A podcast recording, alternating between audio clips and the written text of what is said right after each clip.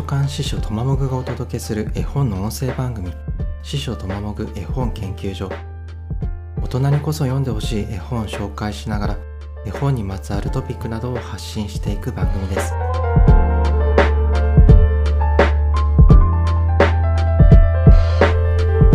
今回ご紹介する絵本は菊池知紀さんのお日様笑ったです。菊池知紀さんは1975年北海道生まれの絵本作家です。女性っぽいお名前ですが男性です。絵を描くのは子供の時から好きだったそうで小学1年生ですでにピカソを模写していたという強者です。他にも仏像とか般若の絵を描いたりしていて渋い趣味をしてます。でも中学高校では絵は描いてなかったそうで北海道の大学では建築を勉強して卒業後は東京のデザインの専門学校に通ってます。専門学校を卒業すると兵庫の印刷会社でグラフィックデザイナーとして働くようになります。そこでの仕事はやりがいがあったみたいですが専門学校時代の友人たちとデザイン事務所を始めることが決まって会社を辞めてまた東京に戻ります。友人たちとの念願だったデザイン事務所ですけどうまくいかなかったようで1年くらいでそこも辞めることになります。その後はハウスクリーニングのアルバイトで生計を立てていくんですが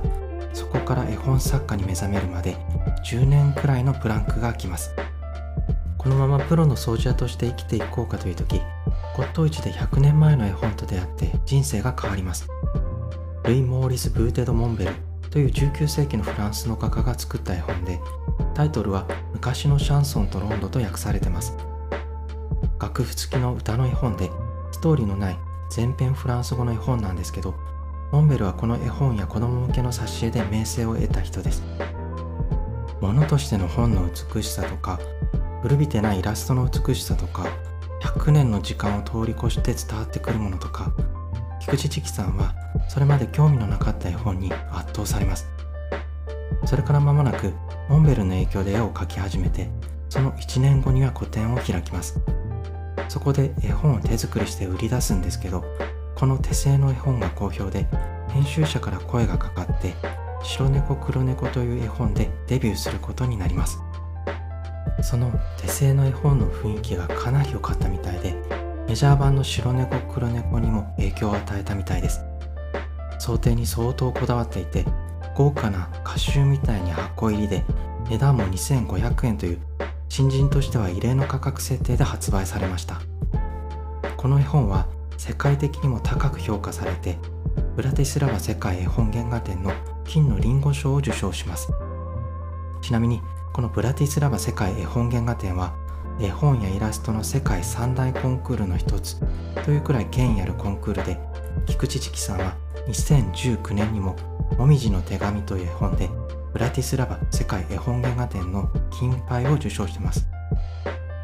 さて「お日様笑った」ですが2021年にジュラ出版局から出版された絵本です。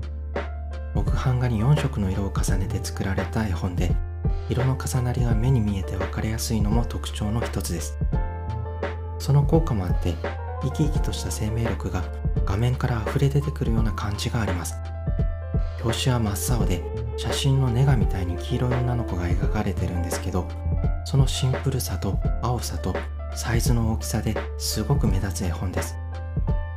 内容は散歩する女の子が虫たちの話を聞いたり花や蝶の踊りを見たりカエルを追いかけたりするといった話です。